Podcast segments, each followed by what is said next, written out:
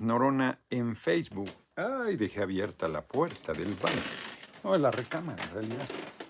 Permítanme ustedes. Por ahí, por ahí entró el ladrón. Fíjense, no sabía yo. Ya no pude en la mañana, al mediodía. Estaba haciendo yo una transmisión que quise hacer muy breve pues de lo que había sucedido, compartirles para allá, darle eh, vuelta a la página. Pero llegaron los policías en ese momento, Raúl, mi hermano, se había salido eh, y se tardaron. Dije, pues quién sabe ya dónde se fueron. Y justo cuando estaba comentando con ustedes, llegaron los policías, entonces interrumpí la transmisión.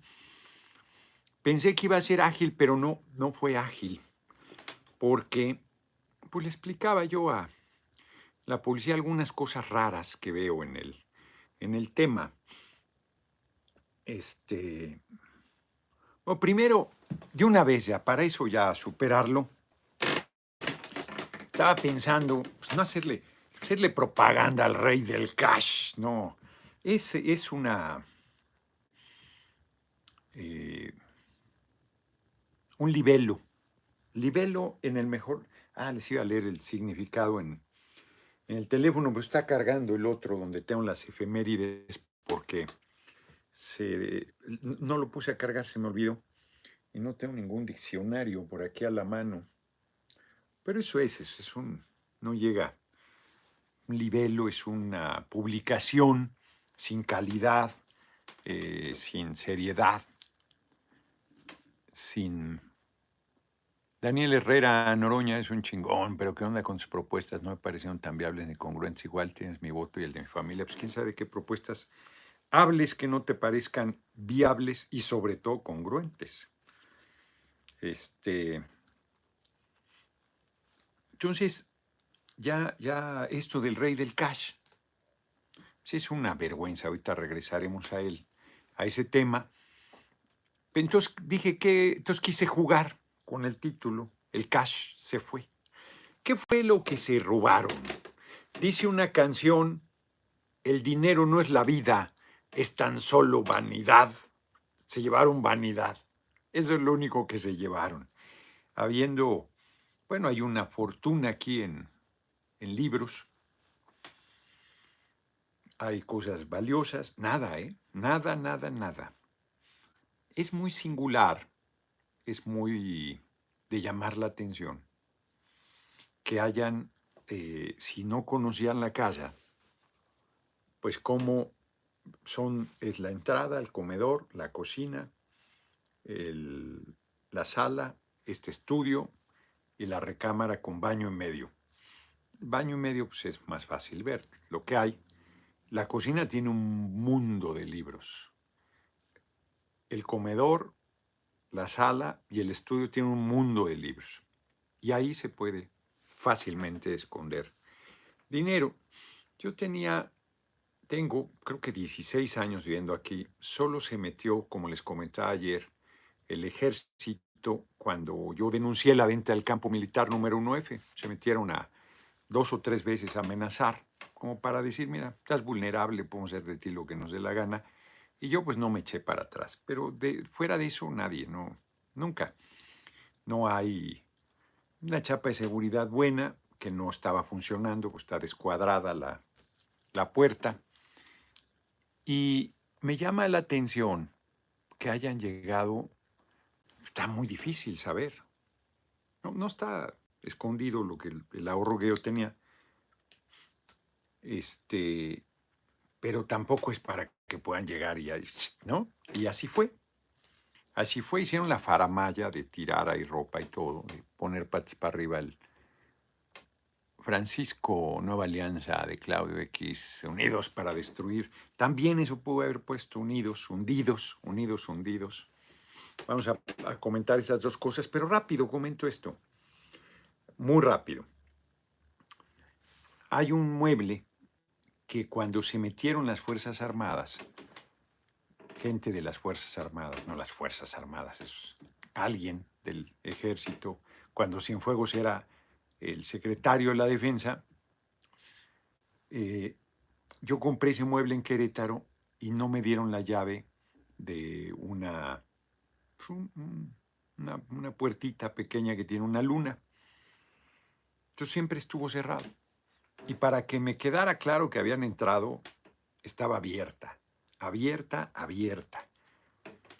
Esta vez, Julio de la Rosa, muchas gracias por tu cooperación, esta vez, esa la dejaron cerrada. Y si ya se habían encontrado el premio mayor y la propina, pues llevan el premio mayor y la propina, ahí debieron haber abierto, porque dijeron, aquí está el gordo, que es el único sitio que tiene llave en esta casa. Es el único. Y ahí ya puedo decir, para que no se esfuercen cuando regresen, lo que hay son libros. Porque lo más valioso que tengo aquí son libros y arte popular mexicano. Ya platiqué largo con la policía, entonces ya están investigando, están viendo los videos, lo que hay. Muchas gracias, muchos números, Gea, por tu cooperación. Y era lo que les iba a comentar en la mañana, simplemente lo extraño de la forma.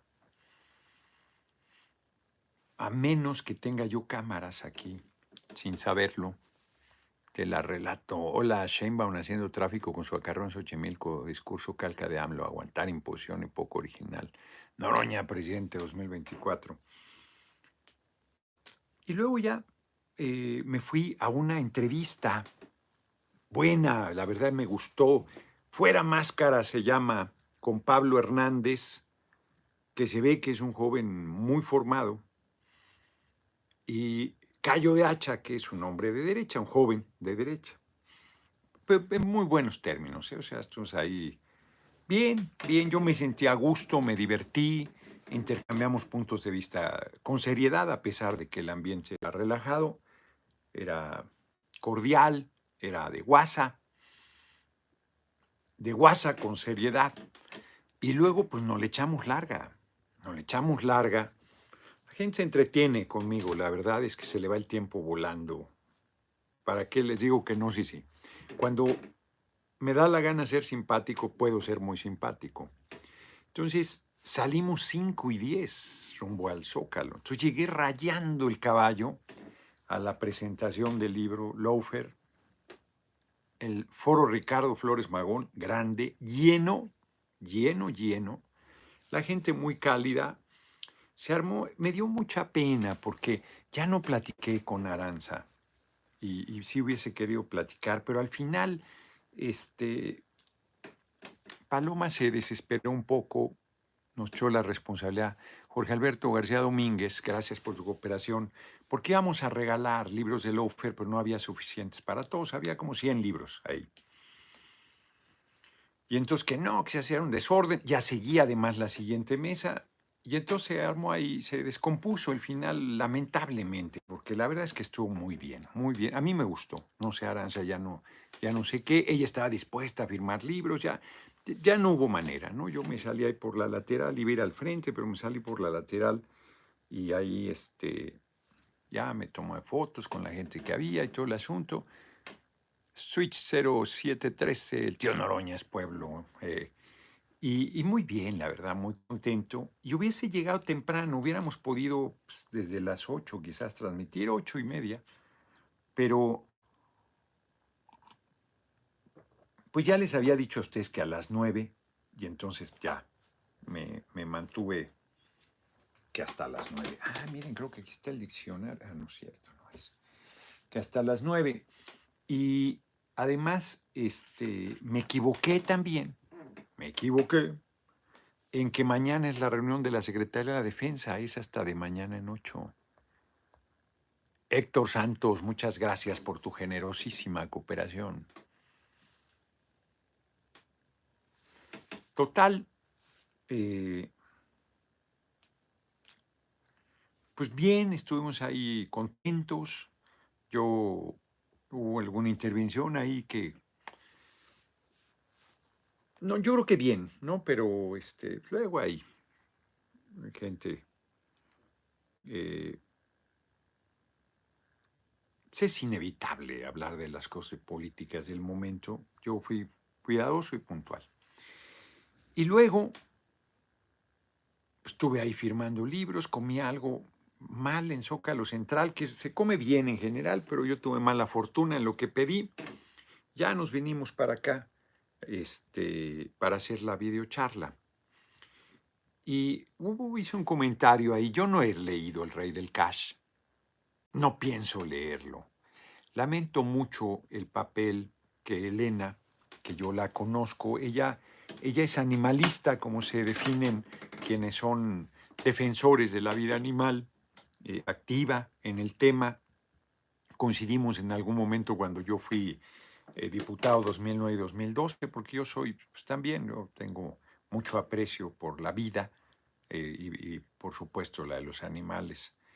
soy muy solidario, soy muy sensible. Pues ahí tenemos ocho gatos ya, porque llega ahora un gato gordo también a comer allá en Tepoztlán.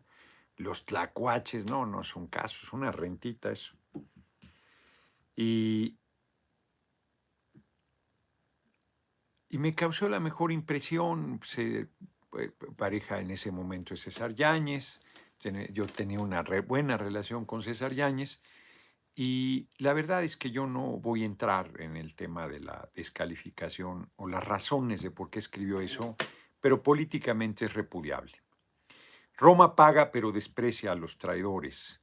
Y quien está en el movimiento y luego por alguna situación, eh, cualquiera que ésta sea, se convierten en acérrimos adversarios, sirviéndole a la derecha, pues es lamentable. Porque además, reitero, no he leído el libro ni pienso leerlo. Ni pienso leerlo. Me están diciendo, usted es un bodrio, hombre. Eh, le dijo este, la señora María del Carmen Telles que está en la Cámara de Senadores, gracias al pueblo de Sonora y a la fuerza del compañero presidente, eh, que era una quita maridos, a Beatriz Gutiérrez Müller, con mi respeto, mi consideración, a la compañera de vida del compañero presidente. Y que es una mujer excepcional, buen ser humano, una académica seria, una mujer que no se ha mareado estando, pues ella no es, eh, no se eligió una pareja, se eligió al compañero presidente, ya esa parte la ha asumido con mucha claridad y se mueve con mucha este, sencillez en un ambiente nada fácil de poder. Entonces, los ataques a ella, al igual que los ataques a los hijos del compañero presidente, incluido el menor, que es hijo de ambos, de Beatriz y de compañero presidente. Basilio Velasco no era para presidente, el pueblo dice que Noroña es el siguiente para presidente. Entonces, eh, es un ataque ruin porque el compañero presidente se relacionó y se casó ya que había enviudado. Entonces es, es muy deleznable, muy bajo. Eh, la senadora María del Carmen Telles ha logrado envilecer las discusiones en el Senado de la República. Cayo Dacha quería hacer sí, me dije, espérate, yo siempre planteo razones. No, es que es paneaguado, no sabe ni lo que significa paneaguado. Pues no es un insulto. Provocación no provoco, o sea, decir la verdad a la gente no es provocarla. Intrigar, mentir, denostar, insultar, injuriar. Eso se siente. A ver, García Luna y los paneaguados se sentían injuriados cuando le decía a García Luna que era un asesino, que estaba vinculado al Chapo. A ver, díganme en qué momento lo injurié, o en qué momento injurié al comandante Borolas, eh, que en ese tiempo yo decía usurpador, que había usurpado la presidencia de la República. O sea, ahí no había injuria, hombre. O sea, ahí están mis posiciones, hombre, de 2009-2012. Diez años ya algunas, doce, otras. Norma Cepagua estaba mirando el foro, Ricardo la presentación del libro, estuvo genial, muchas gracias. intervenciones muy puntuales y muy sencillas, creo yo. Entonces, la verdad es que dicen que el primer capítulo es sobre eso. Y entonces ya se lo habían pasado a esta persona y por eso lo usó. Muy ruin, es un libro ruin. Eh, Julio Hernández López, que ha estado muy agudo, muy crítico hacia nuestro gobierno, nuestro movimiento. Se pueden compartir o no sus posiciones, pero es su tarea periodística, pues cada quien la valora. Yo le tengo aprecio y respeto. Este, con mucha contundencia dijo ese libro no, no tiene ninguna seriedad, no ofrece ninguna fuente, es su palabra, Jorge Alberto García Domínguez, pues que es una forma miserable, porque por eso lo, traje a colación yo hoy ahí en el foro Ricardo Flores Magón, porque a Lula, cuando lo sacaron hace cuatro años de la carrera presidencial, inventándole un delito y lo mandaron a la cárcel porque no tenía fuero, le aplicaron una ley que ellos mismos habían promovido, el PT, en Brasil, de que si te sentenciaban en primera instancia perdías tus derechos, cuando en Brasil no se perdían los derechos, si te acusaban de corrupción. Fíjense nada más. Pues lo que nunca pensaron es que pierdes el gobierno y tuercen la ley y, este, inventan cosas. Entonces lo, le, inventan que es corrupto, que tiene un departamento que, que, es producto de la corrupción, que él ni siquiera ni lo conoce, el departamento no, nunca estuvo ahí, no es de él. Ayer les comentaba, creo yo, y él le dice al fiscal, tú no tienes una sola prueba de que ese departamento es mío. Esa es la prueba de que tú eres corrupto, porque desde la presidencia y desde el poder borraste todas señales de que el departamento es tuyo. No, bueno, o sea, no, bueno. Así está esta mujer, Elena. Yo no puedo demostrarlo, pero todo lo que digo es cierto. Tan es cierto que no puedo demostrarlo. Por el poder que tiene. No, no, no, no me digas eso. Porque había amenazas. Porque, a ver, así como han perseguido con lupa al compañero presidente, lo hubieran agarrado en una. No hay, como se dice, si lo que plantea esta mujer son conductas criminales, no hay crimen perfecto. Y al compañero presidente le han buscado no pueden, porque corrupto no es. O sea, ha vivido siempre con... Él es austero inclusive en lo personal. Miguel Zaragoza, el pueblo está abriendo los ojos sin H, cada vez con Z, porque si no es vez de ver. Somos más el noroñismo, somos personas reales, estamos aquí por un México mejor y no somos acarreados. Exacto. Va muy bien esa parte, ahorita también comentaremos, obvio. Entonces, eh, es, es muy ruin que las maletas iban y venían y qué tal y qué cual. O sea, no le consta nada de más porque nada, porque ella no, no tuvo ninguna colaboración. ¿Quién es ella? Pues era la compañera, la esposa de César Yáñez. Benjamino, ánimo, doctor, es nuestro próximo presidente de los Estados Unidos mexicanos. Muchas gracias, como siempre, Benjamino. Mucho ánimo, ¿no? Hombre, yo estoy, estoy al tiro. Este, fíjense, hoy, por ejemplo, en el foro, una mujer me tejió esto, hombre. Es una rosa tejida, vean qué maravilla. Y luego no me la da porque está cuidando a su chiquito, o la carreolo, ya no sé. El esposo me la lleva, que es un compañero, que son compañeros. No, pues muy agradecido, ve que veis. es tan cariñosa la gente conmigo un compañero ayer en el baño me dice, bueno, no es el lugar ni el momento, pero me regala el ichil. No, me dan una ternura, hombre, porque son realmente, me mandó otra compañera, me imagino, el ABC del género. No, este me lo dio, no, este no me lo dio una compañera, este me lo dio el compañero que está haciendo las cosas de redes del PT, que este, su hermana lo hizo. Y hoy eh, Paloma, la compañera de vida de Paco Ignacio Taibo, acabando la presentación, me dio, este no, este es de Apuntes para la Historia, este me lo dieron por, por Fernanda, que le van a hacer a mi hermanita María Fernanda Campo Branga, le van a hacer un reconocimiento en el Politécnico. Las sendas abiertas de América Latina, que es eh, un libro de Daniel Filmus y Luciela Rosso, y son los compiladores y hay una larga lista de, de Claxo. Este, pues parafraseando las venas abiertas de América Latina de eh, Eduardo Galeano, la revolución magonista, cronología narrativa de Armando Bartra y Jacinto Barrera. Y Elena Poniatowska, su obra en la jornada, pues artículos, un compendio de artículos. Me encontré a Paco Ignacio Taibo, es roñoso conmigo el Paco Ignacio Taibo, le dice, una, una, persona, aquí los dos hombres de izquierda. No, dice, él es de centro izquierda. Dice, ya ves, ya pinte mi raya. No, le digo, que, que, que hace de centro izquierda. Este, a mí me cae bien y hoy le reconocí porque ha hecho una obra extraordinaria en el Fondo de Cultura y yo, aunque me, aunque sean roñosos conmigo, pues yo les reconoceré la valía que tienen.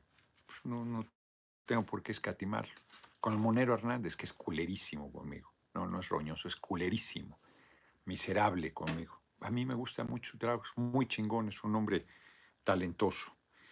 Y me regaló Arancha Tirado este libro que le editaron en Venezuela sobre Venezuela, más allá de las mentiras y los mitos. Es un libro que hizo en... ¿En qué año? Ahora verás, en 2019, la primera edición.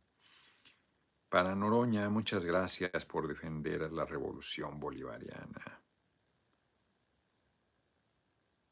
Y un poco más de munición. Aquí va un poco más de munición. Venceremos.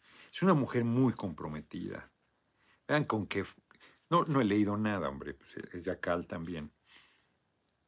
Qué bonita este, frase no me acuerdo cómo se, luego me acuerdo y luego se me olvida cómo se llama cuando pones una frase al principio de un libro que no es tuya. Si no defiendes algo, morirás por nada. Malcolm X que murió por sus sueños de libertad y su compromiso con su pueblo. Chingón, chingona frase. Chingona frase. Lo voy a leer, tengo tanto por leer, estoy, les voy a compartir unas cosas de Francisco J. Mujica. Está buenísimo el libro El presidente que no tuvimos de Ana Rivera Carbó.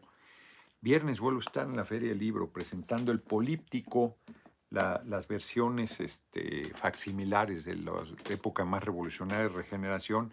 Lo venden en 1.200 pesos, ahí en la feria lo traen. No, eso lo, lo hicimos gratis y bueno, esas cosas pasan, ¿qué le vamos a hacer? Y, tengo que recuperar el de Gustavo Petro, que ya, ya iba yo en la página 38 y se me olvidó, y ahora está el pobre ahí en lista de espera, porque me han estado llegando unas joyas.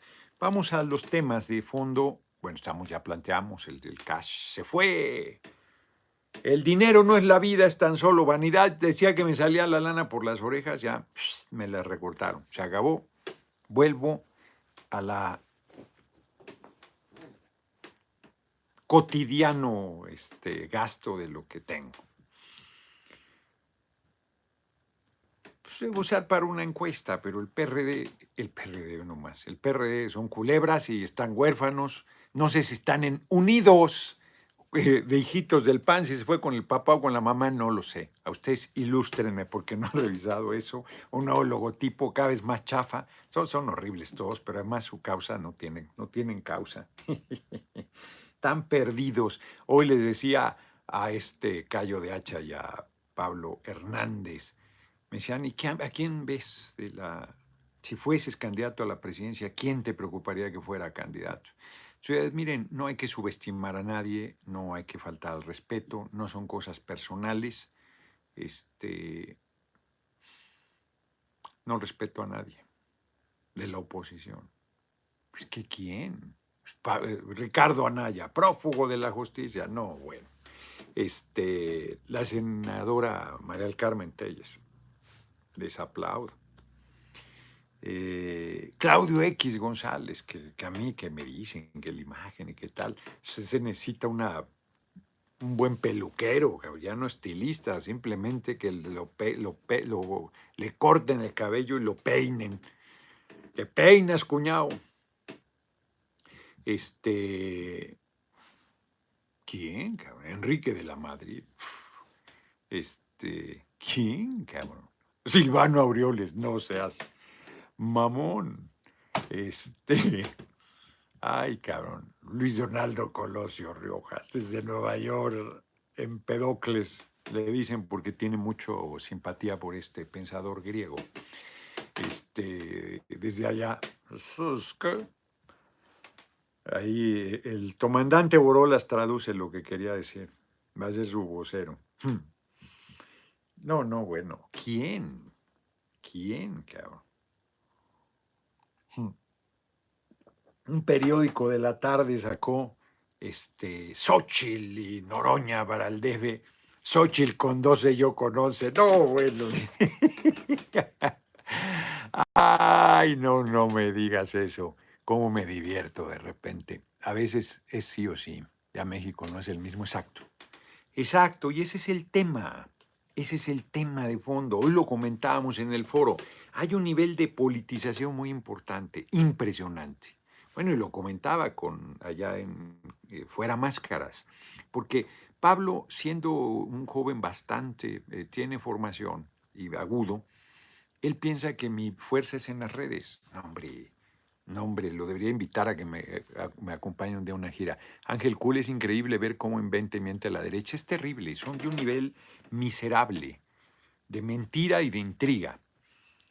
Bueno, el asalto en mi casa celebrándolo celebrándolo y qué bueno y mogroso y bañate. Y, que, ahora que estuve con, que me, acompañó Aura a Tijuana y a Ensenada, pues son sacolones muy pobres, no tienen agua. Es, se te cae el corazón, cabrón. Ves a los niños ahí jugando con esperanza, este, en un nivel de pobreza.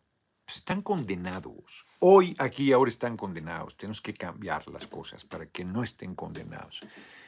Mayer Lati, licenciado, yo te cuido la casa y me leo los libros. Sí, hombre, no, no acabas. Total que este es terrible, terrible. Bueno, vieron, me vieron consternado de la pobreza, el hambre, la desesperanza, la injusticia. Que en pleno siglo XXI una familia no tenga agua, cabrón. Una pinche casa ahí de este cartón tenga agua, tenga energía eléctrica, piso de tierra o un piso del...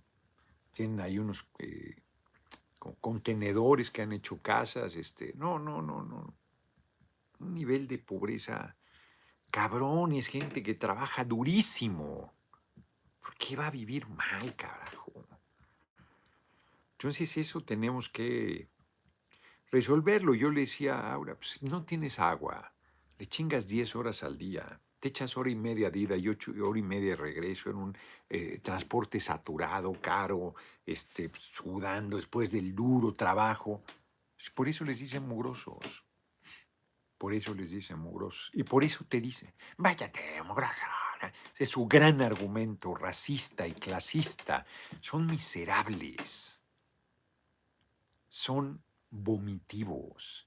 No merecen ningún respeto son seres humanos deleznables y nuestra posición es de tanto compromiso que a esos monstruos servimos también. No, no, a ver, es como para que tú dijeras, eh, así como son ellos, no, no, a veces nada, no ahora sí que no damos ni agua.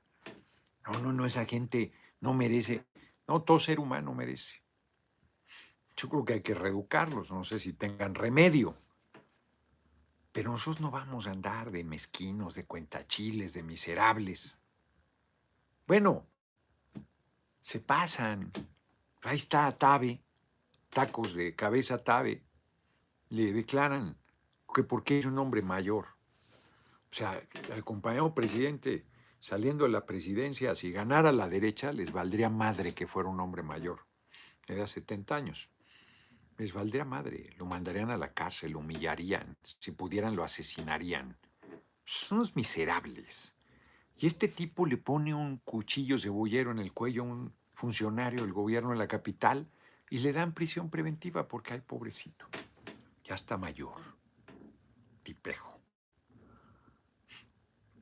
Como si la edad te diera fuero y sobre todo impunidad. Es el dinero, es el dinero lo que da la impunidad, es la red de complicidades, es la corrupción del Poder Judicial.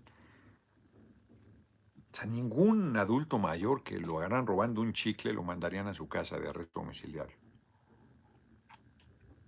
Y luego un juez corrupto lo echa atrás la prisión domiciliaria. No, está cabrón. Alberto Bernal, solo queremos que todos estemos mejor y sabemos que un día así será. Saludos, exacto. Es que nadie sufra por carencias económicas, que nadie. Fíjense que estoy leyendo, si era un chingón este Mújica, y no está en los muros de, de honor de la Cámara, hay que ponerlo. Hay un capítulo sobre el constituyente, la revolución al Congreso. Y es un capítulo que acredita lo acertado de mi idea de hacer un Congreso constituyente, se reúnen los revolucionarios al triunfo del constitucionalismo, triunfa primero la revolución y luego se da la guerra civil, la confrontación entre convencionistas y constitucionalistas, Carranza a la cabeza de los constitucionalistas, Villa a la cabeza militar de los convencionalistas y son derrotados los la convención. Y en 1917 se reúne el constituyente de la revolución con una propuesta de reformas presentada por eh, Venustiano Carranza, presidente de la República, que era moderada, y un grupo eh, radical que encabeza Mujica logra lo que son los pilares de la Constitución. Y Carranza fue respetuoso, pero hay datos bien interesantes, bien interesantes, porque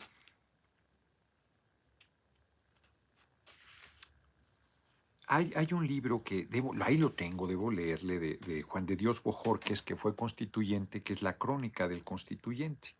Dice de Mújica, Mújica, es un hombre de una pieza, es un revolucionario que se propuso seguir una línea recta y de ella no se ha salido ni un ápice sin importarle los trastornos que pueda traerle su conducta, ésta se apega siempre a cumplir con su deber y a que no se pierda jamás la ruta señalada, de revolucionario intransigente y pensador radical. Hay otro, Dionisio Montelongo. Dice que se trata de un hombre nacido para desempeñar una función colectiva con desprecio quizás del arreglo de su vida interna. La masa no lo empujó, él empujó a la masa en el naufragio de los valores morales de los hombres, uno que conserva esos valores, a esos valores a través de los años debe ser destacado, puesto de relieve, porque su palabra y su acción son constructores de nuevos espíritus de clase. Ese era Francisco J. Mujica. Y el debate más duro, fíjense, la mayoría de las cosas del constituyente fue por unanimidad, la mayoría. Yo no lo sabía, que hablaban de duros debates. El debate más duro fue en el artículo tercero, porque estaba la posición liberal de Carranza y de los renovadores con este Palavicini a la cabeza, que era un orador brillante, el más destacado de los legisladores, y Mújica, el más destacado del ala radical y el más destacado del constituyente, el 17. Jeredones, gracias por tu cooperación. Y la discusión es que se deje en libertad la educación, que puede incluir educación religiosa. Es la postura liberal.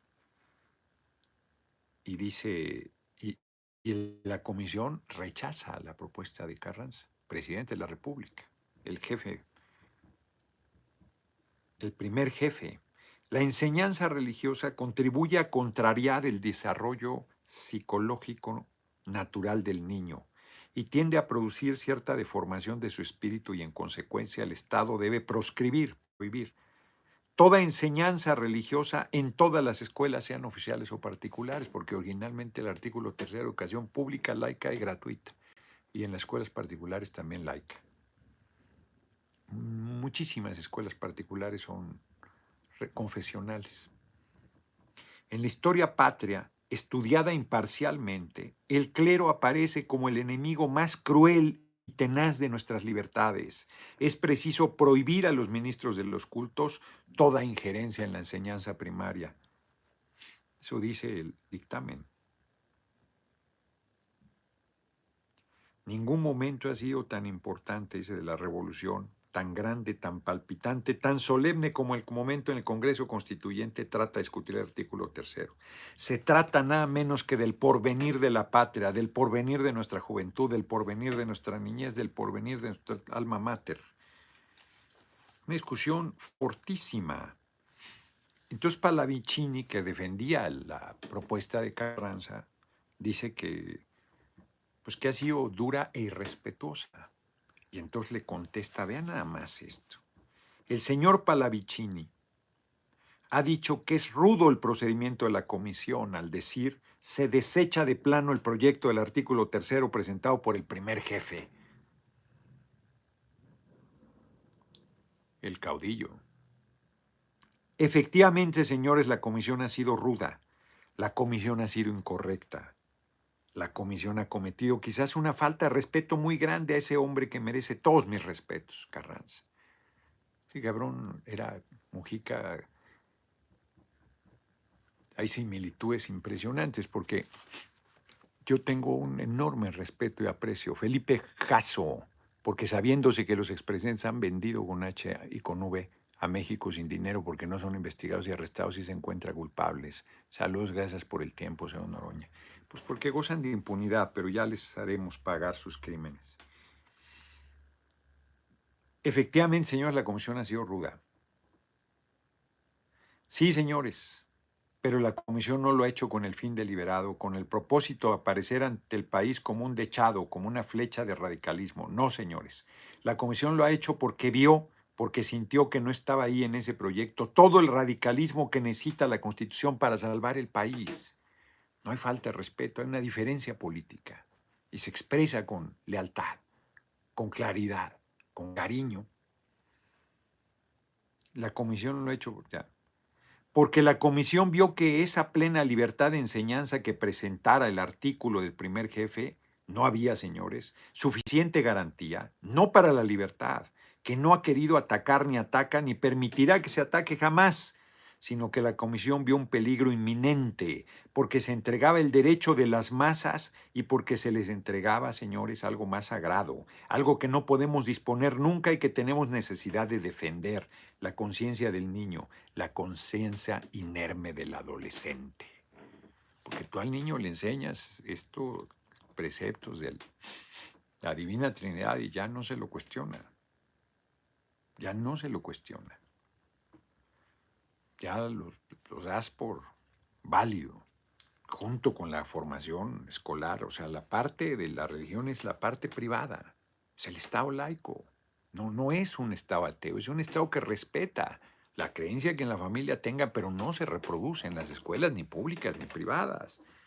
Eso es del ámbito del credo, de las personas. Acabo de ver un video de una niña que no tiene evidentemente ninguna formación religiosa y va a una boda es una chiquita de 5 o 6 años y dice el papá, ¿qué te pareció? Horrible, fue horrible, papá. Y entonces empieza a narrar lo que vio en la iglesia.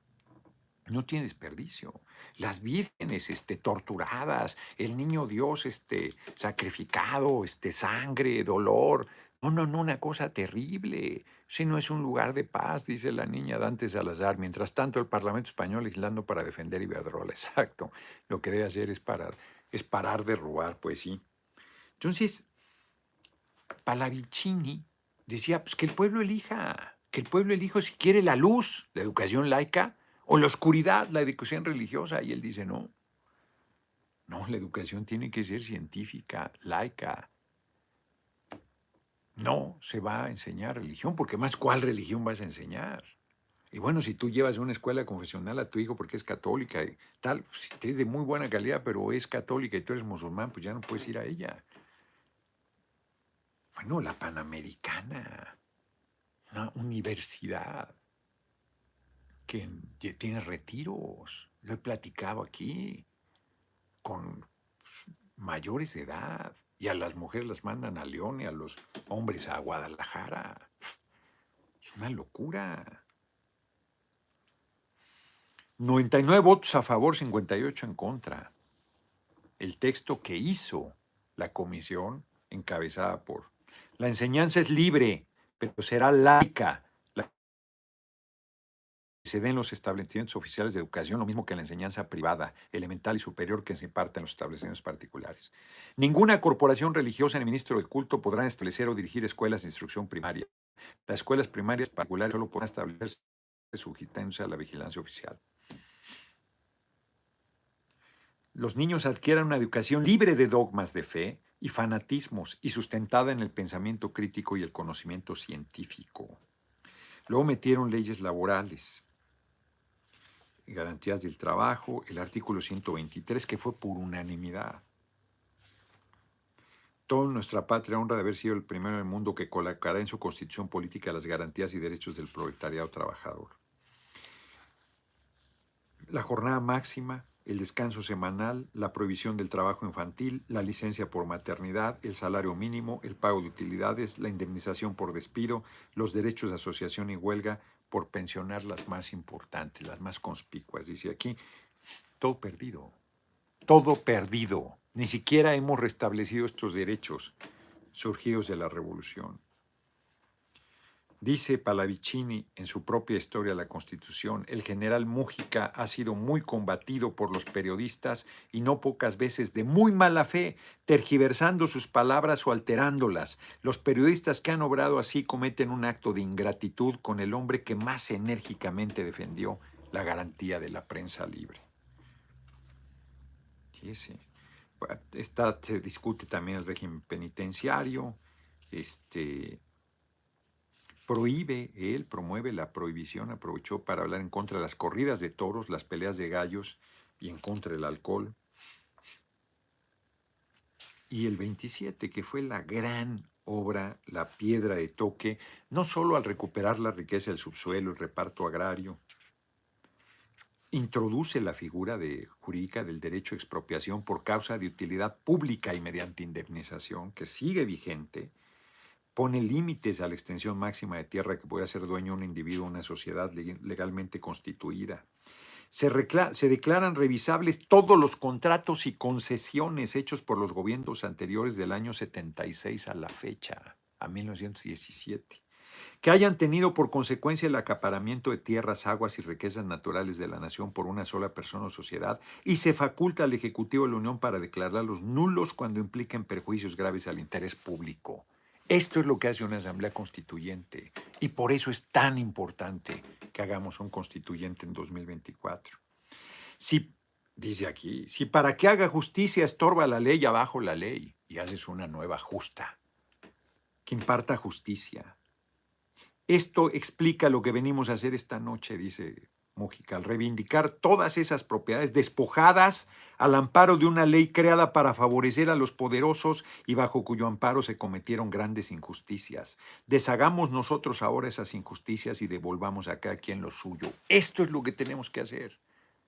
Lo vuelvo a leer, larga vida, Francisco J. Mújica. Esto es lo que debemos de hacer, llamadas y llamadas por despojos, por atropellos, por injusticias. Esto es lo que debemos de hacer. Si para que haga justicia estorba la ley, abajo la ley. Esto explica lo que venimos a hacer esta noche al reivindicar todas esas propiedades despojadas al amparo de una ley creada para favorecer a los poderosos y bajo cuyo amparo se cometieron grandes injusticias. Deshagamos nosotros ahora esas injusticias y devolvamos a cada quien lo suyo. Qué bello argumento, qué poderoso. Este es el objetivo, el constituyente de 2024. Devolverle al pueblo lo que es del pueblo y devolverle, devolverle a las personas lo que en derecho le corresponde, de lo que han sido despojadas. El artículo 27 fue aprobado por unanimidad, con 150 votos. El interés público por encima de los intereses privados es la pieza maestra de la construcción constitucional unanimidad en el 130 del Estado laico. El texto de Venustiano Carranza establecía el Estado y la Iglesia son independientes entre sí. La comisión presidida por Mujica sustituyó el término independientes para establecer la supremacía del poder civil sobre el religioso y desconoció la personal jurídica de las iglesias. El artículo además privó del voto activo y pasivo a los sacerdotes, restringió la libertad de prensa a las publicaciones confesionales y privó de algunos derechos civiles a los sacerdotes. Prohibió a los sacerdotes criticar leyes y autoridades en actos públicos o privados, así como asociarse con fines políticos. Mújica dice, a trueque de que se me considere enemigo del clericalismo, pues así se me considera, y si así se me juzga, si con ese calificativo pasa la historia mi palabra, no importa, señores, porque efectivamente soy enemigo del clero. Ándale, cabrón, o sea, porque lo considero el más funesto y el más perverso enemigo de la patria. Y dice García Diego, la intensidad de los debates se limitó a muy pocos artículos, en particular al educativo y religioso. En Querétaro predominaron similitudes y los consensos. Y dice, si hubo quienes se aferraron en posible a la propuesta de Carranza, incluyendo los temas sociales, pero en muchos casos estos últimos convencieron con sus argumentos el ala radical encabezada por Francisco J. Mújica, con su oratoria al conjunto de la Asamblea. Francisco J. Mújica tuvo en ella un papel crucial. Aseveran que Carranza nunca puso trabas para que el Congreso tuviera plena libertad de acción y que jamás intentó imponer sus criterios a los constituyentes. Sin embargo, procuró alejar a Mújica de las discusiones. Por su encendida oratoria impugnó y radicalizó. Carranza envió al michoacano durante las sesiones la orden de que se trasladara a Tabasco para hacerse cargo de la entidad. Pidió al diputado a su compañero y amigo Jacinto Treviño que lo acompañara a ver al viejo, a quien le dijo que recibí y tal, y, y, le pedí a Jacinto Treviño, dice él, que viniera, porque quiero que sea testigo de que yo le manifiesto a usted que la verdadera razón para alejarme del Congreso es que usted teme que yo derrote su proyecto de constitución. ¡Ay, cabrón! Y Carranza rompiendo el oficio, Carranza era cabrón, era bien testarudo. Carranza rompiendo el oficio con la orden de traslado contestó, puede usted volver a ocupar su curul general. Mújica y Carranza se tuvieron siempre una profunda estimación. Ande, tenga para que aprenda. Ahí podría decir Noroña y Obrador, se tuvieron siempre una profunda estimación. Carranza a veces trataba de hijo a Mújica. No llega tanto. Carlos Aranda, muchas gracias por tu cooperación. Por otro lado, Mújica mantuvo siempre una gran admiración y sobre todo respeto por la figura del primer jefe. Como dicen, ahora que dicen, Cash, me too. Yo también. Tengo una profunda admiración y respeto al compañero presidente. Pero yo como Mujica digo lo que pienso. Soy un hombre libre. Y eso no quita mi admiración, mi cariño, mi respeto, mi respaldo, mi apoyo absoluto al compañero presidente López Obrador. Caray, este libro deberían leerlo los sectarios del movimiento. Este capítulo, con que se echen solo este capítulo, el capítulo de que empieza en la página 52, ni siquiera tienen que leer mucho la Revolución al Congreso, es el capítulo 3, y llegan a las 77, pueden hacer ese esfuerzo, no creo que sea demasiado pedirles. Fíjense. Dice que mi adhesión personal al primer jefe está bien reconocida y no necesito ratificarla porque no es mi ánimo manifestarla así de cerca, porque yo siempre le he demostrado mi amistad desde lejos y sin interés más que el interés general. Muchas veces he demostrado, y no solo con palabras, sino con hechos más elocuentes que las palabras, la adhesión y el cariño que le tienen al primer jefe del Ejecutivo. Su lealtad a Carranza duraría incluso hasta la promulgación del plan de Agua Prieta. Y todavía él quiso con un grupo de generales convencer a Carranza de que no quisiera imponer a Bonilla y eso le costó la presidencia y la vida.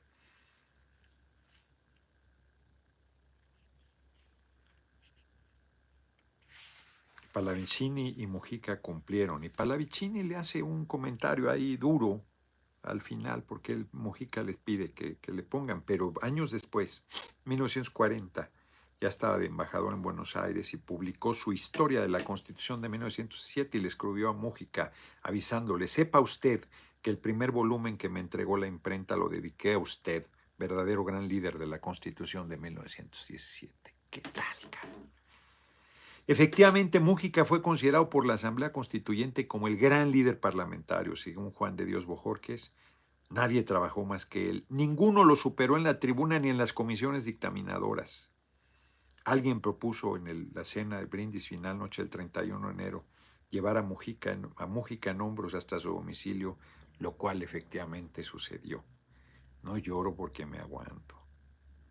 Trece años después de su muerte, en 1967, el general Lázaro Cárdenas decía, uno de los diputados más conspicuos y de mayor visión política que albergara aquella histórica reunión y que legara al pueblo mexicano la constitución política cuyo cincuentenario acaba de celebrar el país, su destacada actuación, todo refiriéndose a Mújica, su destacada actuación en la Asamblea Constituyente y los valiosos servicios que prestó al país durante las distintas épocas de vida hacen del general Mújica un ejemplo para la juventud para la juventud actual y para las generaciones venideras. La Constitución del 17 su mérito revolucionario radicó en supeditar los intereses particulares al interés colectivo público, colocar el dominio de los bienes del suelo y del subsuelo, aguas interiores y mar territorial en manos de la nación, limitar la propiedad rural, rural en aras de una más justa distribución de las tierras entre los campesinos, garantizar una educación laica y gratuita, reglamentar las condiciones de trabajo y dar carácter legal a las más generalizadas demandas populares manifestadas de manera diversa y dispersa en los últimos años del porfiriato. El país necesitaba una acción enérgica del Estado. Mújica llevó la revolución al Congreso.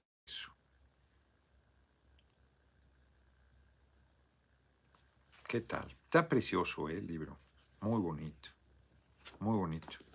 Pues ese es el capítulo sobre la Constitución que valía la pena compartirlo con ustedes, porque está, no tiene desperdicio, no tiene desperdicio y me permite decir, ahí está, la razón de por qué debemos convocar a un Congreso Constituyente en 2024.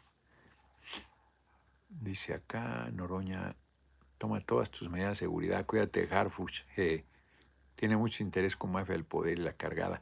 Pues mira, la verdad es que quien entró sabía, y si sabía, solo hay dos maneras que nosotros se lo hubiéramos dicho que no veo cómo, o que haya cámaras o que tengan servicios de, vigilancia que les permitan saber.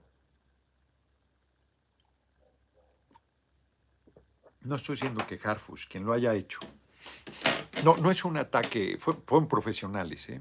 fueron profesionales. Qué miserables hay los que están atacando y burlándose y diciendo que el pueblo bueno. Esta, esta cosa fue, tiene un tinte político evidente. Hoy decía, lo está explicando en la mañana un tipo, cambio brusco hicimos, pero decía un tipo, el robo perfecto, porque no puede decir cuánto le roban, puedo decir perfectamente cuándo me robaron. De hecho, se lo dije a la policía. Porque no manejamos dinero los diputados, no manejamos dinero. Yo trabajo en cuatro lugares, adicional de la Cámara 3. José de Jesús Franco Gutiérrez, un saludo fiel seguidor desde Sitka, Alaska. Debo conocer Alaska eventualmente. ¿Cómo podría hacerte con H y C para que me autografíes un libro de nuestro presidente? Uy, pues si es del compañero presidente, está difícil conseguirle la firma. No sé cuándo vaya. Pues creo que vamos a tener reunión en breve, pero se hace una pelotera siempre. Muy difícil. Este, perdón, muy difícil. Yo les decía hace poco a los periodistas qué pasó. Alejandro Páez hizo hincapié en la relación de Sheinbaum, el periódico El País, y solo me tiró de a loco y cambió de tema rápidamente, dice Ibero. Pues hay intereses eh, que coinciden con la aspiración de algunas eh, de las personas del movimiento. Yo podría decir que el único que no trae ningún interés económico respaldándolo Aquí su charro negro. Mi único compromiso es que con el pueblo, me regalaron hoy esta Noroña es pueblo, no se las enseño porque es una lona enorme, Noroña con es negra, Noroña en blanco, es con rojo, pueblo en blanco. La voy a poner en la ventana allá afuera. Chin, creo que me mandó un mensaje, ya no lo alcancé a ver. Cuidado con los teléfonos, tienen Pegasus, cuida tu billete, dice, no habría un Mújica en el Constituyente 24 porque estaría en la presidencia. ¿Cómo le haríamos? Jaime Cárdenas puede jugar ese papel. Jaime es un chingón. Es un hombre de una de maneras no tan así tan, tan contundentes como la mía, pero es un hombre muy radical, muy sólido, muy serio. Miguel Mesa, vamos con todo, licenciado. También soy guamero como usted, no se repetirá la historia. Eres el siguiente. Vamos a ir a presentar a la Guamas Capozalco el libro de Aranza Tirado. Fíjense que, pues yo presentaría el proyecto de reforma o de nueva constitución en mi condición de presidente e iría a los debates que considerara fundamentales, que consideraba claves. Iría, sin duda. Carranza fue. Alberto Bernal, un cambio a la constitución de 40 horas semanales, ¿qué posible con ese es absoluto? Si los güeros pueden, ¿por qué México no? Hasta menos. Podríamos hacer, eh, reducir la jornada a la mitad, con buenos salarios para, para generar más empleo. Quien está ganando debe ganar menos. O sea, quien está ganando producto de apropiarse el trabajo del pueblo, debe ganar menos. Va a seguir ganando, pero... Y el pueblo que produce con su esfuerzo y su trabajo la riqueza debe ganar más. Entonces, si hay que reducir la jornada a la mitad, este, con buen ingreso, pues hay que hacerlo. Hay que ver. Van a estar ahí también representados los empresarios, las empresarias. No solo los grandes, grandes, los micros, que son mayoría, los pequeños, los medianos. Micros y pequeños son los que fácil generan 90% del empleo. Entonces habrá que oírlos, a ellos no se les escucha prácticamente nunca. Y encontraremos un camino diferente para la humanidad desde México. Tenemos que lograr vivienda, educación, salud, vivienda con todos los servicios. Este, que vivas bien producto de tu esfuerzo, que nadie viva en situación de calle, pues vivienda este, que todo el mundo coma tres veces al día. Y voy a desarrollar una serie de cosas en materia pesquera, en materia agrícola. Ya voy a empezar a trabajar esas cosas. Traigo muchas en la cabeza. Los likes. Entonces, vamos por el teléfono porque ya va a ser hora, se nos fue el tiempo. El único que dice acá. El único apoyo que tiene Noroña es el del pueblo, exactamente, Leonora S. Otra coincidencia entre Mújica y Noroña, los gigantes del Congreso. Sí, hay muchas coincidencias. Me gustó mucho ese capítulo, es impresionante. Eh, yo pues, conocía cosas de él, pero no con tanto detalle. Está buenísimo el libro. Fíjense que eh, una de las razones de por qué me dieron baje con el ahorro es que ahora sí que es austero mi recorrido. Entonces no lo había necesitado, pues ahí lo tenía. Les digo que lo iba a usar para una encuesta. Entonces, este, voy por el teléfono porque lo dejé cargando, no me di cuenta que ya se iba a descargar. Y ahí están las efemérides.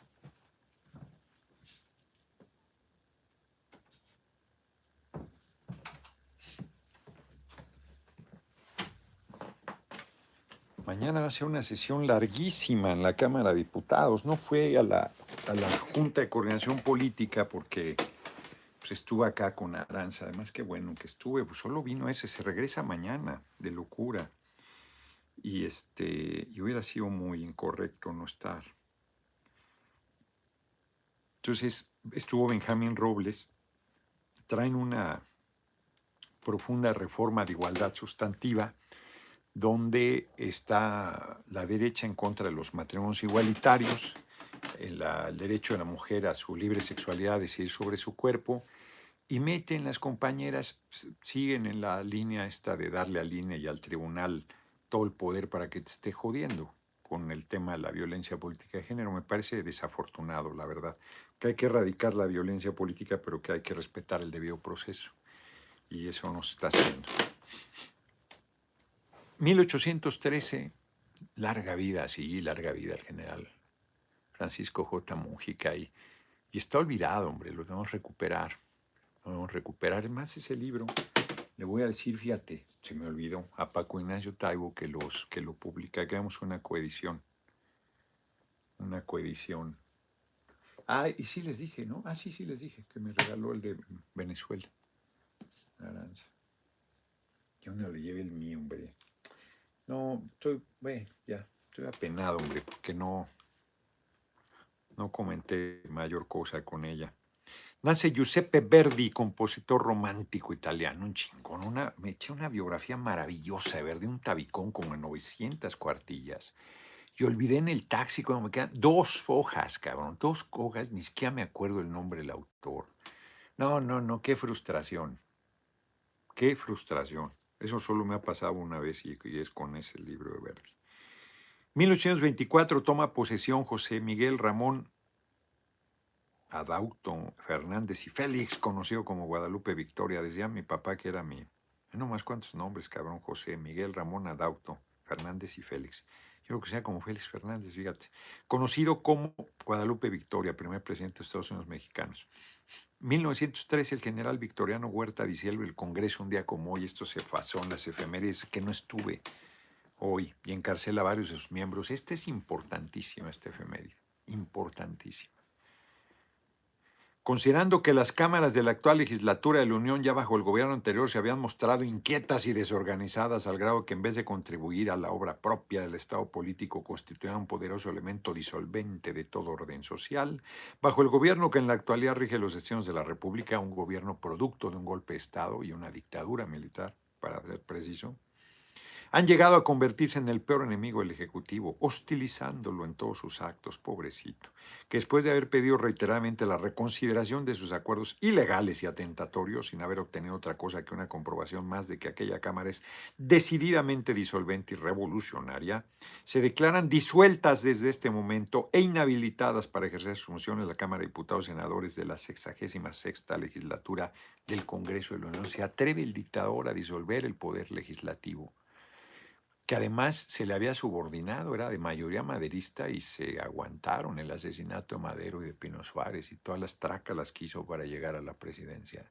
Y empieza a asesinar, pues asesinó a Serapio Rendón. Y cuando asesina al senador Belisario Domínguez, pues se da esta situación. 1914 inician las sesiones de la Soberana Convención Revolucionaria de Aguascalientes, que es el preámbulo del constituyente el 17 y que como les he dicho, Vituales, Vitualesio Robles tiene de Porrúa, está en Porrúa, una extraordinaria crónica de la Convención de Aguascalientes. Es buenísimo, también es un tabicón. 2009, Felipe Calderón decreta el cierre de luz y fuerza del centro un día como hoy. Esta efeméride también debimos haberla metido. Bueno, se cumplen ya 22 menos 9. 13, ¿no? 13 años de la brutal injusticia de haber cerrado la compañía de Luz y Fuerza del Centro y haber mandado a 44 mil trabajadores a la calle. Es verdaderamente infame.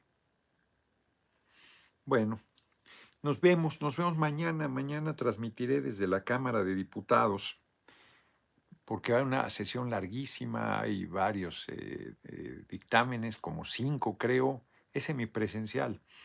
Iba a ser presencial, pero ya estaba convocada semipresencial. Entonces vamos a una larguísima sesión, hay presentación de iniciativas, de efemérides, no, está de locos, es una, yo, yo no sé qué pensaron cuando decidieron esa, esta sesión de mañana, que es verdaderamente de locura, o sea, ¿qué hora voy a salir de ahí? Entonces a las seis allá, eh, desde allá transmitiré. AMLO presidente, Noroña el siguiente, dice ese López. Noroña es el diputado, no es mago ni policía, es el honor a ese quién sabe a quién que alguna necedad ha de haber puesto. Acá se quedó pasmado. Moisés Ardilla está viendo Alex Rodríguez, saludos. Próximo presidente de México, salude a mis hijos, Carla, Yasmín, Diego César, desde Atizapán, Zaragoza. No saben qué ternura me da. De repente unos chiquitos, chiquitos, chiquitos, y me conocen perfecto y se soplan con sus papás las videocharlas y yo que aquí suelto todo tipo de picardías. Oye, Gerardo, tú es que apoyas la legalización de las drogas, que hay que abrir el debate, pinche vale. Y yo te digo, ni deberías de tocar ese tema, perderás mucho apoyo por ese tema en las drogas, tal, trae mucho dolor. O sea, a ver, o sea, hoy trae mucho dolor y además trae un poder económico y militar terrible del crimen organizado. ¿Cómo paras eso? Ese es el tema. Yo no estoy diciendo droguense. Yo estoy diciendo, a ver, el alcohol trae mucho dolor, trae mucho sufrimiento. Y si hablas en contra, no, no te metas con ese tema, porque ya a la gente pues, le gusta un chorro el chupe y no se lo vais a quitar. Si el tabaco trae mucho dolor y sufrimiento, claro, en el narco es peor porque drogas durísimas que destruyen a la gente, la están destruyendo hoy, aquí, ahora, y que les dan unas ganancias exorbitantes. Y tampoco toques el tema de, además yo no he dicho que se legalicen, yo dije que hay que abrir un debate, que yo tenía mucha resistencia, que sabíamos de los que super especialistas que plantean, y la mayor parte de los que se han metido a estudiar el tema lo plantean, y yo creo que hay que discutirlo, porque yo te pregunto a ti y a cualquiera que se ponga, ay, que trae mucho dolor, pues sí, sí trae mucho dolor. Hoy hay mucho dolor, no solo de los que se drogan, sino del pueblo que inerme está frente a esos grupos criminales que les vale madre y no solo venden drogas, sino están haciendo tropelía y media. Eman Fritz, saludos jefazo, gracias con Z al final. Lo que yo estoy diciendo es que se abra un debate, que se abra este debate. Tú dices, no, no, es que trae mucho dolor, ah, pues debatámoslo. Yo estoy promoviendo el olor, no, ese está ahí. Yo estoy promoviendo el consumo, no, ese está ahí. Yo aplico del compañero Noroña, cuando me cae un dinerito extra, me lo gasto con mi familia en gusto, hay que vivirla bien. Pues sí, hombre, si no te va a pasar lo que... Yo que gasto todo, hombre. Y, y todo pasó, digo, primero por confiarme, ¿no? Pero porque pedí datos de una encuestadora y me han estado dando largas ahí en el PT de, no, que no, que ya, y que vamos a ver, y qué tal. Total que ni le han hecho y ni, la, pues mejor yo la hubiera contratado no se lo hubieran robado. Ya, fue a otra cosa, que se vaya, suelta, vámonos. Noroñistas de Asamblea de Información. Sí, este sábado 12 de noviembre a las 12, en aquí a un lado de la Plaza Santo Domingo, es Asamblea Informativa y eh, inicio de campaña de afiliación. Angélica Delgado Gardoño, te agradezco por haberlo recordado, así como a Noroña Zapata. Mañana es aniversario, o fue ayer, fue, creo que fue ayer del, del, asesinato del Che, ¿no? Fue ayer. Nos vemos, nos vemos este, mañana a las 6 de la tarde. Hoy comí muy mal. Hoy comí realmente mal. A las 3 de la mañana llegué, tardé en dormir, por, estaba inquieto, obvio. Este, pues te aquí toda la vibra, está terrible. Eh, a las nueve y media me desperté a echar una firma y ya no me volví a dormir. Quise dormir y ya no hubo manera. Fui al cardenal, me, equivoqué, no estaba mal, pero pedí un tamal de mole. No estaba mal, pero yo no estaba como un ánimo. El mole pues, es pesado, es grasoso. De haber comido otra cosa. Me pedí una piña y está buenísima. Y media orden de natas, que es así, no las perdono, que también es grasa. Luego no comí nada hasta ahorita, unos tacos ahí carísimos en el de picaña, de suadero de picaña, comí un suadero de picaña en Tlaxcala. Entonces pensé en lo mismo y me pasó lo que hay, ma, que te haces una idea y luego resulta que son lejísimos de lo que tú querías. Y además carísimo. Lo bueno es que tanto Aura como Mónica les gustó mucho lo que pidieron. Entonces, bueno, pues unas por otras. Y, este, y ya, pues me voy a dormir porque he dormido pocas horas. Los de Viva no, Volaris, que me han tratado muy bien, a excepción de este último vuelo, les me quejé de lo del cubrebocas. ¿Qué fue lo que pasó? A ver, ¿cuándo cerramos? Ya nos pasamos, pero rápido. Uy, ya nos pasamos casi 10 minutos. Rápido. Lo comenté ayer, pero lo comento ahorita porque me mandaron un mensaje. Entonces les dije, pues una de sobre Carlos, la jefa, súper majadera, porque lo único que hice fue, me puse el cubrebocas y le dije, lo único que te pido es que solicites que te den eh, al final del vuelo, para que me lo entreguen, el sustento de qué autoridad sanitaria me obliga a usar el cubre. Es que si no puede viajar, a ver, yo no estoy discutiendo esa imposición tuya. No, es que yo no, de ahí, no, no, a ver, pues tú eres la que me lo estás pidiendo, lo único que estoy pidiendo es esto, y luego con otra mujer de tierra le dije, y primero tranquila, no, es que está ahí en la página, no, esa no es. No, ¿qué autoridad sanitaria me impone el uso del cubrebocas. Ah, diferente a Aeroméxico que me dijo, es del gobierno, falso, ¿no? Ya no me dijo eso. Pero cuando me doy la vuelta empieza, no, así no lo bajamos, que no sé qué. Y entonces otro sensato le dice, oye, pues si lo trae puesto, si lo único que está pidiendo es el documento. Entonces me quejo con los de Volaris por la, pues, en internet, ¿no? ¿no? Me mandan decir, ¿qué pasó? Ya le pongo, no, lástima, pero es que nos cuidamos todos, toda su demagogia. Y me manda de su propaganda que dice que tengo que usar. No, no le dije, ahí no dice quién es la autoridad sanitaria, ni me estás dando el documento de quién es la autoridad sanitaria. No existe. Es una imposición arbitraria. Y lo que más me enerva, pero eso no puedes evitar, son padres tan responsables que traen a sus hijos chiquititos con cubrebocas. O sea, me dan ganas de ahorcarlos por ignorantes del daño que le están haciendo esos chiquitos al ponerles cubrebocas. La OMS dice, la OMS no lo digo yo, lo, he dicho, que menores de 6 años no deben estar en formación su pulmón, eh, sueltas dióxido de carbono, estás matando neuronas, no, no, ni pueden hablar bien, este, no, es terrible, hombre, es terrible lo que le están haciendo. Y, es la bendita hora que no quita eso nuestro gobierno. veo al compañero presidente hasta acá hasta los ojos el pinche cubrebocas. No, de verdad, o sea, me, irrita sobremanera porque es un atropello, porque es una imposición miserable de, de un particular. De un particular. Entonces ya estoy yo hasta las orejas. Y muy decentemente aquí me... como soy, pero muy decentemente les pedí y reaccionan con una prepotencia y una majadería, pues porque saben que no tienen razón. Pues lo único que yo estoy pidiendo es la razón, el sustento legal, para que me obliguen a mí a hacer determinada cosa. Estamos en situación de emergencia y es obligatorio eso que sobrebocas por el Consejo General de Salud. Ah, pues así está la vida. Pero un pendejo quiere que use a fuerza el cubrebocas. Ridículo además, como ya lo he dicho. Pedí el agua y, ¿no? Y pues, pues estoy tomando el agua, porque además te la dan tardísimo y luego ya ponen su grabación que sacaron de dónde que ese tiempo es el tiempo en que puedes tomar líquidos y ya después ya no. Pues, díganme de dónde sacaron eso. De, o sea, eso es todavía peor. ¿De qué estudio? ¿De qué de dónde? ¿Cuál es la lógica de eso? No, no, ridículo. Ridículo. En fin, nos vemos, ya nos pasamos mucho. Mercado Negro siempre conlleva cometer a muchos más delitos. Pues sí, María Lynn.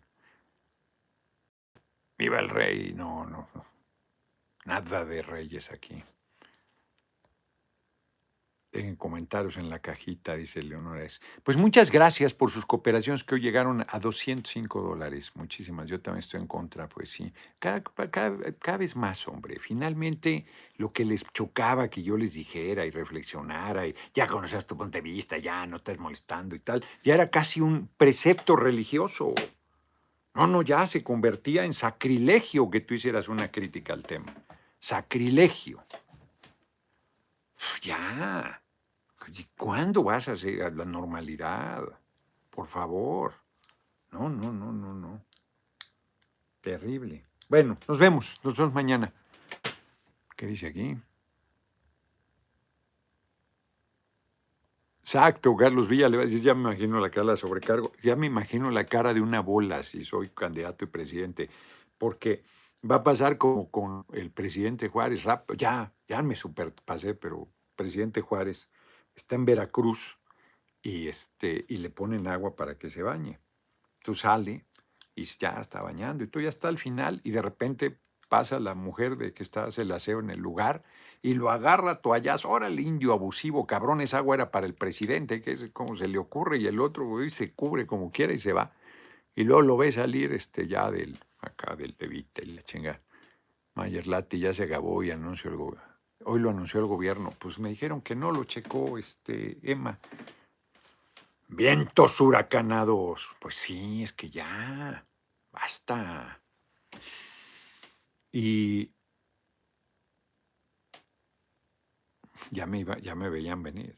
Ya me veían venir. Y entonces este, sale después acá de traje y todo, y presidente, presidente, y la mujer lo vio, ay, perdón, presidente, no sabía que era el presidente, hacía acá una bola. Les va a pasar como eh, con Mohamed Ali, cuando decía la prensa, tráguense sus palabras. Nos vemos.